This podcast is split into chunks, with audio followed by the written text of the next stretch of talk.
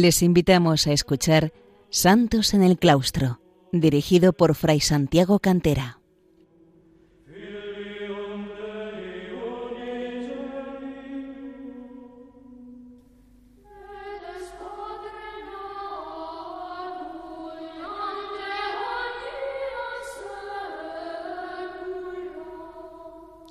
Bienvenidos, queridos oyentes, a un programa nuevo de Santos en el Claustro, el programa dedicado a los eh, santos monjes que han brillado a lo largo de los siglos eh, como fulgurantes estrellas de la santidad.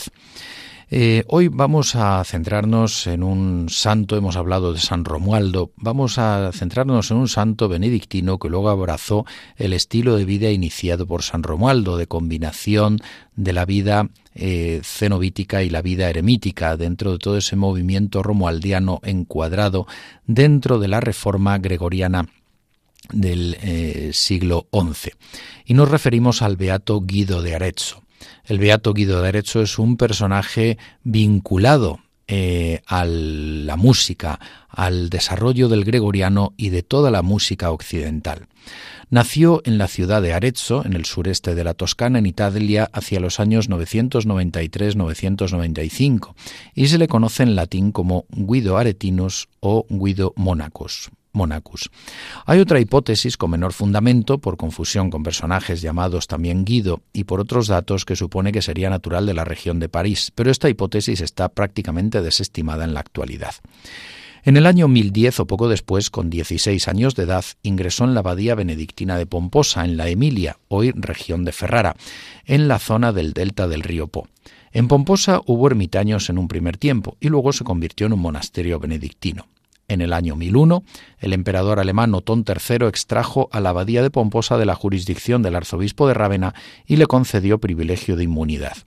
Siendo abad Guido de Rávena, distinto de nuestro Guido de Arezzo, se rehicieron las edificaciones con gran belleza artística en los años 10 y 20 del siglo XI en vida del mismo Guido de Arezzo. No se conocen bien los cargos que nuestro Guido desempeña en el monasterio de Pomposa en el decenio de 1010 y en la primera mitad del de 1020. Pero sí sabemos que pronto destacó en la música y tal vez se le nombró maestro de coro. Sin embargo, sus conocimientos musicales y su innovadora pedagogía musical tendente a poder cantar los textos desde una mejor fijación de las notas suscitaron las envidias de algunos monjes de su monasterio. Parece ser que esto tuvo lugar en la primera mitad del decenio del 1020. Su abad, también llamado Guido, Guido de Rávena, no supo atajar estas envidias de algunos hermanos de comunidad y Guido de Arezzo hubo de sufrir la situación injusta. Es posible que sea en esa primera mitad de los años 20 del siglo XI cuando, según una hipótesis probable, aunque no del todo segura, hiciera algunos viajes de formación y marchara huyendo de esas envidias a la abadía francesa de San Mauro de Fossé, próxima a París. De ser así, fue allí donde pudo contactar directamente y colaborar con Odón, monje músico, primero en Cluny, a finales del siglo X era ya maestro de coro y abad de San Mauro de Fossés en los años 1006 a 1030. Esta abadía es en esas fechas un centro de referencia musical y Guido puede conocer allí a otros monjes músicos de monasterios alemanes e ingleses. El mismo parece ser estimado por ellos en algunos documentos como Guido Musicus. También conocerá la obra de Ubaldo de San Amaldo, eh, de gran fundamento para las aportaciones musicales de Guido, de Guido. En caso de haber realizado esos viajes, especialmente a Saint-Maur de Fossé, retornó a su monasterio de Pomposa. Su fama había ido creciendo con el tiempo por su sabiduría musical. Debido a esta fama, el obispo Teodaldo de Arezzo, obispo de esta ciudad en los años 1023 a 1036, le solicitará dirigir el coro de niños cantores, la Escola Puerorum de la catedral. Deseando estar lejos de las envidias de algunos de sus hermanos de comunidad, aceptó la invitación y parece que marchó a Arezzo hacia los años 1023 o 1025. El periodo en Arezzo, bajo la protección del obispo Teodaldo, aproximadamente eh, se sitúa en los años 1023, 1025 a 1030, será el más brillante en resultados prácticos para Guido y en su plasmación teórica escrita. Con los puericantores, los niños escolanos de la Catedral de Arezzo, podrá desarrollar su pedagogía innovadora con gran éxito. También será el periodo de su mayor producción de tratados de teoría musical, en los que plasma sus aportaciones. Así, por ejemplo, el Micrologus, Micrologus de Disciplina Artis Musice, que es su obra más famosa, escrita a petición del obispo Teodaldo, como un manual de música eh, de mediados del siglo XI. Eh, musice regule ritmice in antifonari sui prologum prolate, o regule ritmice o liber trocaicus, suelen ir tras el micrologus, pero es una obra diferente relativa al antifonario. El antifonario, con sus nuevas reglas aplicadas para el canto de las antífonas del Salterio y los modos de los salmos. No es una obra teórica, pero le precede un prólogo en el que sí ofrece algunas eh, aportaciones teóricas, y este prólogo es llamado también por él de modulum ad formula rítmice prosaice, es decir, sobre eh, los modos gregorianos y los neumas. También destaca la epístola al monje Miguel, eh, Pistola Guidonis ad Michaelem Monacum de Ignoto Cantu, sobre el canto desconocido, el canto ignoto, al que nos referiremos bastante, y otras Regule de Ignoto Cantu, régulas sobre el canto desconocido. También es autor de algunas obras teológicas de carácter dogmático y moral, tal vez posteriores, como un tratado de Corpore et Sanguine Domini, sobre el cuerpo y la sangre del Señor, defendiendo la presencia real de Jesucristo en la Eucaristía contra la herejía, de Berengario de Tours que la negaba, y una carta a Heriberto, arzobispo de Milán, contra la simonía, contra este vicio tan extendido en la Iglesia. También es en este periodo cuando el Papa Juan XIX eh, Papa en los años 1024-1033, le pidió ir a Roma y aplicar allí sus conocimientos musicales. Guido se resistió por dos veces, pero finalmente fue a Roma ante la tercera invitación del Papa hacia el año 1028. Juan XIX se alegró y el clero le pidió ser maestro, director de su escuela de canto. Hubo de aceptar el cargo aunque luego se retiró por el calor del verano romano, regresando en invierno a Roma y finalmente retornaría a Arezzo o a Pomposa por salud y por deseo de evitar el ambiente mundano de Roma. Decía así en la carta al monje Miguel, nuestro beato Guido de Arezzo. Juan, que actualmente gobierna la Iglesia romana desde la suprema sede apostólica, enterado de la fama de nuestra escuela y de cómo por medio de nuestros antifonarios los niños aprenden cantos hasta ahora nunca oídos, realmente admirado, me invitó a acudir a él por medio de tres mensajeros. Me hice presente, por lo tanto, en Roma con el reverendísimo abad Grumbaldo y con el señor Pedro, prepósito de los canónigos de la Iglesia de Derecho, hombre de muy alta calidad de conocimientos en nuestros días. Mucho se alegró el pontífice con mi llegada, discurriendo sobre variados temas y haciendo diversas preguntas. Trató a menudo a nuestro antifonario como un prodigio y consideró con atención reglas anexas.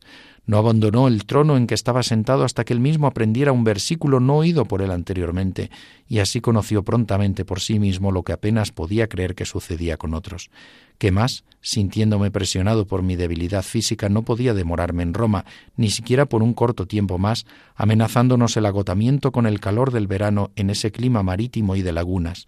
Quedamos finalmente en que el invierno yo debía regresar a Roma para exponer esta obra al pontífice, que ya la había pregustado, y a su clero. El probable retorno a la abadía de Pomposa se produjo por la solicitud de su abad Guido de Rávena, quien se disculpó por no haber dominado antes las envidias de otros monjes hermanos de comunidad. Y es entonces cuando escribió esta carta al monje Miguel, hermano de su comunidad, para explicarle sus aportaciones musicales y que las pudiera aplicar si no regresaba a Pomposa. Dice así, unos pocos días después, visité a nuestro común padre, el señor Guido Abad de Pomposa, hombre muy querido para Dios y los hombres y de los hombres por su virtud y sabiduría. Apenas ese varón de perspicaz ingenio vio nuestro antifonario inmediatamente, creyendo en él, le dio su aprobación y se arrepintió de haber apoyado anteriormente a nuestros émulos. Me rogó que fuera a vivir a Pomposa, tratando de persuadirme de que era preferible para mí como monje residir en un monasterio y no en una sede episcopal, máxime en Pomposa, con un estudio que en ese momento, por la gracia de Dios y el empeño del reverendísimo Guido, era considerado el más importante en Italia. Movido por los ruegos de tan gran Padre y obedeciendo sus órdenes con el auxilio de Dios, quiero honrar a un monasterio tan prestigioso y siendo yo monje, ser útil a los demás monjes. Pero como al presente me es imposible trasladarme, entre tanto te presento a ti este excelente proyecto sobre la búsqueda de un canto desconocido que recientemente Dios me ha concedido saber y que ha sido comprobado como muy útil. Por lo demás, le hago llegar un gran saludo a don Martín, prior de la Sagrada Comunidad y nuestro mayor colaborador, Y también saludo al hermano Pedro, con quien compartimos un mutuo recuerdo. Veremos luego qué es esto de este canto ignoto o desconocido. Pero deseando una vida de mayor entrega a Dios en la soledad y el silencio, en el año 1030, Guido de Arezzo pasó al monasterio Oyermo de Fonte Avellana, en la región de las Marcas, para vivir como monje eremita. Fonte Avellana pertenece al grupo de yermos de monasterios de vida eremítica de la reforma promovida por San Romualdo, al que dedicábamos el programa anterior, fallecido en el año 1027, y fue fundado por uno de sus discípulos, Ludolfo. Hacia el año 1035 en Fonteavellana ingresó también como monje eremita San Pedro Damián o Damiani, es decir, unos cinco años después de haber ingresado Guido de Arecho, una de las personalidades más importantes de la Iglesia en el siglo XI y de la promoción de la reforma de todo ese ambiente de la reforma gregoriana como fue el cardenal Pedro Damián, San Pedro Damián. Por lo tanto, Guido de Arezzo y San Pedro Damián son contemporáneos en Fonte Avellana, se han conocido y se han tratado. San Pedro Damián ejercerá el cargo de prior en Fonte Avellana en los años 1043 a 1047. Guido de Arezzo, por su parte, es vicario del prior Dudolfo, como decimos, discípulo de San Romualdo y fundador de Fonte Avellana, durante varios años, y entre 1047 y 1050 ejercerá el cargo de prior del Yermo, sucediendo así a San Pedro Damián. El modelo de vida que tanto el beato Guido de Arezzo como San Pedro Damián deseaban y vivían en Fonte Avellana era la soledad eremítica, combinada con la oración comunitaria en un marco de retiro, silencio, austeridad, pobreza, penitencia y búsqueda contemplativa y absoluta de Dios en la estela de San Romualdo. Dentro de su vida contemplativa, tanto el beato Guido de Arezzo como San Pedro Damián cultivarían la faceta intelectual en Fonte Avellana, pero orientada de lleno al conocimiento de Dios y al bien de las almas. Siendo prior del Yermo, Guido de Arezzo murió en Fonte Avellana el 17 de mayo de 1050 con fama de santidad, siendo venerado como beato dentro de la familia monástica camaldulense y benedictina. Hacemos ahora una pausa musical para continuar precisamente hablando de las aportaciones musicales de Guido, de Arezzo y eh, finalmente ver cuál es el fondo de su espíritu.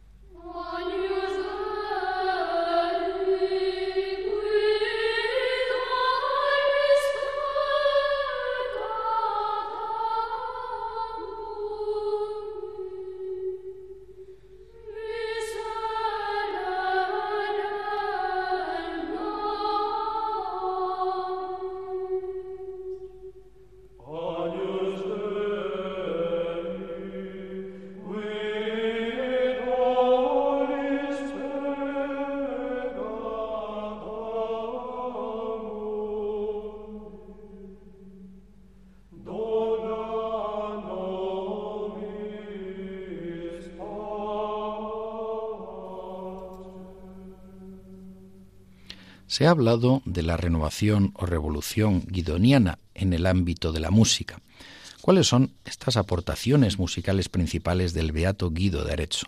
Pues sobre los pasos previos que ya otros autores desconocidos o conocidos habían ido realizando y con sus conocimientos eh, propios adquiridos, más sus propias intuiciones y su experiencia, el beato Guido de Arezzo pudo llevar a cabo una renovación completa del aprendizaje musical, sobre todo entre los niños del coro de la Catedral de Arezzo.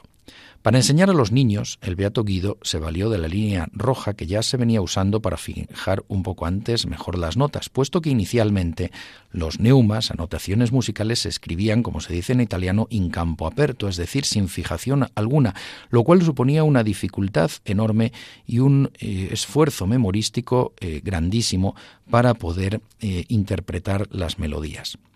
Guido a esta línea roja añadió una línea negra arriba y otra también negra abajo y una amarilla por encima de todo, creando un intervalo de terceras, nota, espacio, nota, y así, sobre bases anteriores, nació y se afianzó el tetragrama, origen del actual pentagrama eh, difundido para la música occidental y en realidad a nivel de toda la música mundial ya hoy día. El tetragrama es eh, como se viene eh, escribiendo, se vendría escribiendo el, el canto gregoriano a lo largo de los siglos. De este modo los niños podían reconocer a primera vista cómo sonaría esa nota tan solo leer el escrito y reconocer los intervalos entre cada una de las figuras. Y como regla mnemotécnica, es decir, memorística, Guido se valió además del himno de vísperas de San Juan Bautista en clave de Fa, como base del solfeo y para dar nombre a las notas musicales, pues cada verso y su hemistiquio o mitad comienza con una nota más alta en la escala diatónica, ut, luego será el de, re, mi, fa, sol, la, y el si también se incorporaría posteriormente. Este sistema de solfeo se conoce como la solmisación. Por lo tanto, a, Beato Guido de se debe en gran medida el nacimiento del tetragrama y de las notas musicales. Decía él, el método más fácil y más probado para aprender un canto desconocido, es decir, que estuviera escrito pero eh, que, que, no se sabía interpretar sin aprender de memoria, dice, el método más fácil y más probado para aprender un canto desconocido es, si alguien sabe enseñar, según nuestra costumbre, no en forma escrita, sino conversando familiarmente. Después que comencé a utilizar este método con los niños, en menos de tres días, algunos de ellos podían cantar suavemente cantos desconocidos que con otros métodos no conseguían interpretar en muchas semanas. Efectivamente, este método de Guido es de gran importancia y totalmente innovador. Pone por primera vez en la historia nombres a las notas musicales y sitúa las notas en un punto particular y fijo dentro de una escala. Permitía esto así interpretar a primera vista una melodía, cualquiera que fuese el lector y cualquiera que fuese el copista, e independientemente de la copia del scriptorium del que surgiese, desplazando sobre el tetragrama todo el abanico posible de notas e intervalos entre ellas y sabiendo desde dónde se comenzaría a entonar, gracias a la introducción de las claves. Si antes era imprescindible la buena memoria para cantar, ahora lo eran la lectura y el oído musical. Guido logró reducir a uno o dos años un proceso de aprendizaje que antes costaba diez para la formación de un buen cantor, como dice él mismo en la carta al monje Miguel. Y si ellos interceden tan devotamente ante Dios por sus maestros, de los que pudieron conseguir una imperfecta ciencia del canto durante hasta hoy casi un decenio, ¿qué piensas que se hará por nosotros y nuestros ayudantes que en el espacio de un año o a lo sumo de dos conseguimos obtener un cantor perfecto? Mm, otra aportación pedagógica importante de Guido fue la mano guidoniana, eh, ya antes había sido utilizada de algún modo por otros músicos. Fue un método mnemotécnico, memorístico, para ubicar al cantor en cualquier lugar de la escala y recordarla, pues cada dedo, se, hacía un dibujo de un dedo y de toda una mano, en cada dedo se contenían varias notas para servir como regla memorística.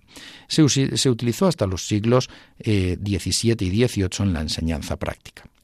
Pero vamos a entender cuál es también la clave profunda del beato Guido de Arezzo, el hombre de Dios, Guido como santo. Guido de Arezzo es ante todo un buscador de Dios. Por eso abraza la vocación monástica benedictina en Pomposa con 16 años de edad y más tarde se retira a un yermo de la reforma romualdiana, Fonte Avellana, con unos 35 años. Por eso la familia camaldulense lo celebra como monje eremita de su congregación. El deseo de Dios, por encima de todo, se manifiesta en sus anhelos de vida solitaria, eremítica, y parece probable que ya en Pomposa adoptase algún tiempo cierto tipo de retiro.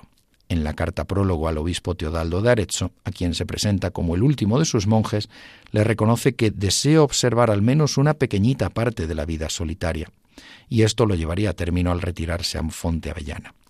En el canto litúrgico gregoriano descubre el modo cotidiano del monje de alabar a Dios, y dice así eh, dice eh, así al hablar de sus aportaciones, que con la caridad que me inspira Dios, comparto con pronta solicitud la gracia que Él me ha concedido, a mí sumamente indigno, no solo contigo, se dirige al monje Miguel, sino con todos aquellos a quienes pude llegar, para que los cantos eclesiásticos que tanto yo como todos mis antecesores hemos aprendido con gran dificultad, nuestros sucesores puedan aprenderlos con suma facilidad. Que ellos oren por la eterna salvación tanto mía como tuya y la de nuestros ayudantes, y para que por la misericordia de Dios logremos la remisión de nuestros pecados gracias a las caritativas plegarias de tantos. Entiende sus aportaciones en la música, en la pedagogía musical con humildad, no como un mérito propio, sino como un don de Dios, y en todo caso mérito de otros, y las comparte así, por tanto, con caridad y generosidad. Dios es el que hace todo esto, y nosotros sin él nada podemos, le decía al monje Miguel. También en la carta prólogo al obispo Teodaldo atribuye a Dios sus saberes musicales y asegura que por la divina bondad no se envanece de ellos y los pone al servicio del obispo, de su diócesis y de la Iglesia, deseando que este estudio sea de utilidad común y fácil de realizar. Vive la pedagogía con pasión, por enseñar a los niños, a los monjes y a los clérigos, y por hacerles más fácil el aprendizaje del canto litúrgico gregoriano con el que puedan alabar a Dios. Es un deseo limpio de servir a Dios y a las almas, y lo vive como una forma de apostolado y con espíritu de caridad, de amor teologal. Guido experimentó la cruz.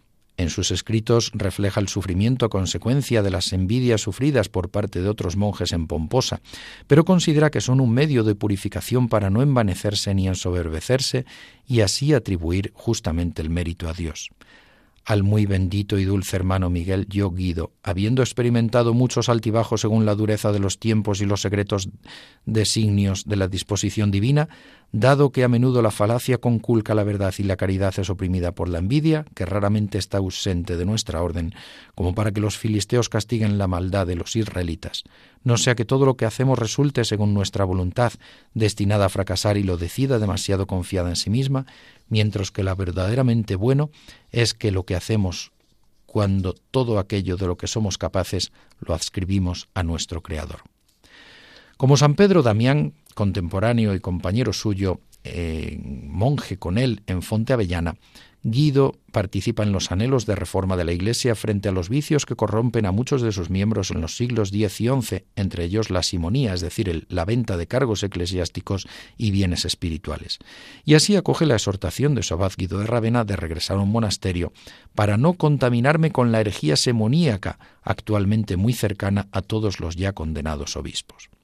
Además, y tal vez siendo ya monje eremítica en Fonteavellana, escribió, como dijimos, una carta a Heriberto, arzobispo de Milán, contra la simonía. La sed de Dios, el anhelo de la soledad y el silencio para el encuentro con Él y el deseo de una vida de perfección llevaron al beato Guido de Arezzo a ingresar en el yermo de Fonteavellana en 1030. Serán los últimos veinte años de su vida, de unos 55 en total, es decir, más de una tercera parte, la vivió como monje eremita en Fonteavellana. Como todos los yermos pertenecientes al modelo monástico eremítico de San Romualdo, Fonteavellana se caracterizaba por una vida de gran austeridad y penitencia, ayunos y, y vigilias, además de la oración intensa y el trabajo. No se puede decir que Guido entrase en Fonteavellana simplemente rehuyendo pomposa o buscando una vida fácil. Al contrario, abrazó una vida muy exigente y dura por amor sincero a Dios. Pocos han caído en la cuenta, además, de que todas las renuncias del beato Guido en los últimos años de su vida, como consecuencia de abrazar una vida de tan gran austeridad y penitencia y de escondimiento en Fonte Avellana, tienen su cumbre en la mayor de las renuncias para un músico de su categoría, la renuncia a un canto litúrgico esmeradamente cuidado. Al retirarse a Fontevellana, el beato Guido en principio renunció a su fama exterior y quedó oculto a los ojos del mundo, pero además, en el modelo eremítico romualdino camaldulense, el canto del oficio divino se realiza con enorme sobriedad. Los eremitas camaldulenses lo rezan de pie, resulta más penitencial, en tono recto y con muy escasas piezas cantadas en gregoriano. Las constituciones antiguas de Camaldoli, que recogían las costumbres de este yermo, según el espíritu de San Romualdo, señalaban que para ciertas celebraciones, como recogía el beato Romualdo, todos los monjes, excepto los solitarios, es decir, menos los eremitas, deben reunirse en la iglesia para los maitines y las horas diurnas, cantando los salmos con voz clara, lenta y atentamente, sin apresurarse, sino guardándolos en su mente y meditándolos, siguiendo los tonos y las pausas tal como dice el profeta, cantad con maestría, y en otro lugar cantaré himnos con mi espíritu y con mi mente. A nadie se le permite cantar con voz muy alta o sibilante, esto está estrictamente prohibido, sino con tono suave y moderado.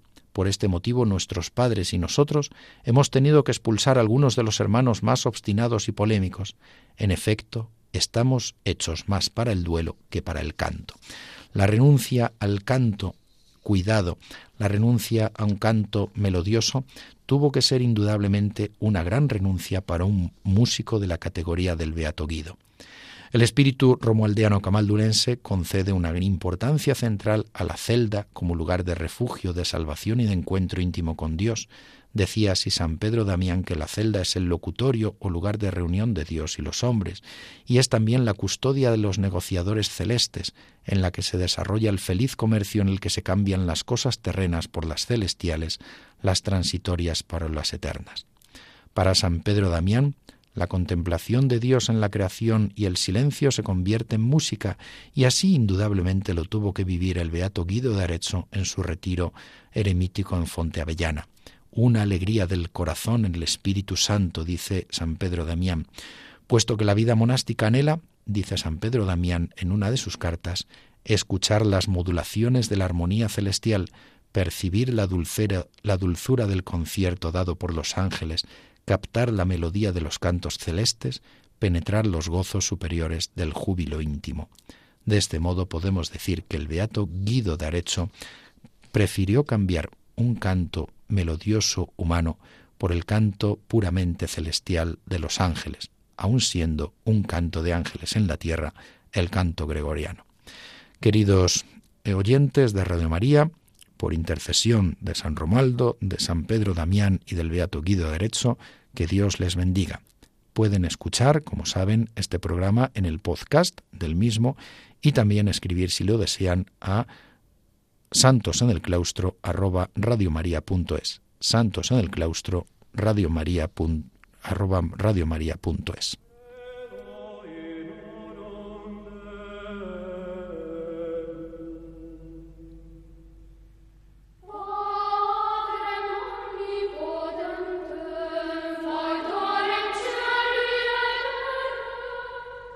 Han escuchado en Radio María Santos en el Claustro, un programa dirigido por Fray Santiago Cantera.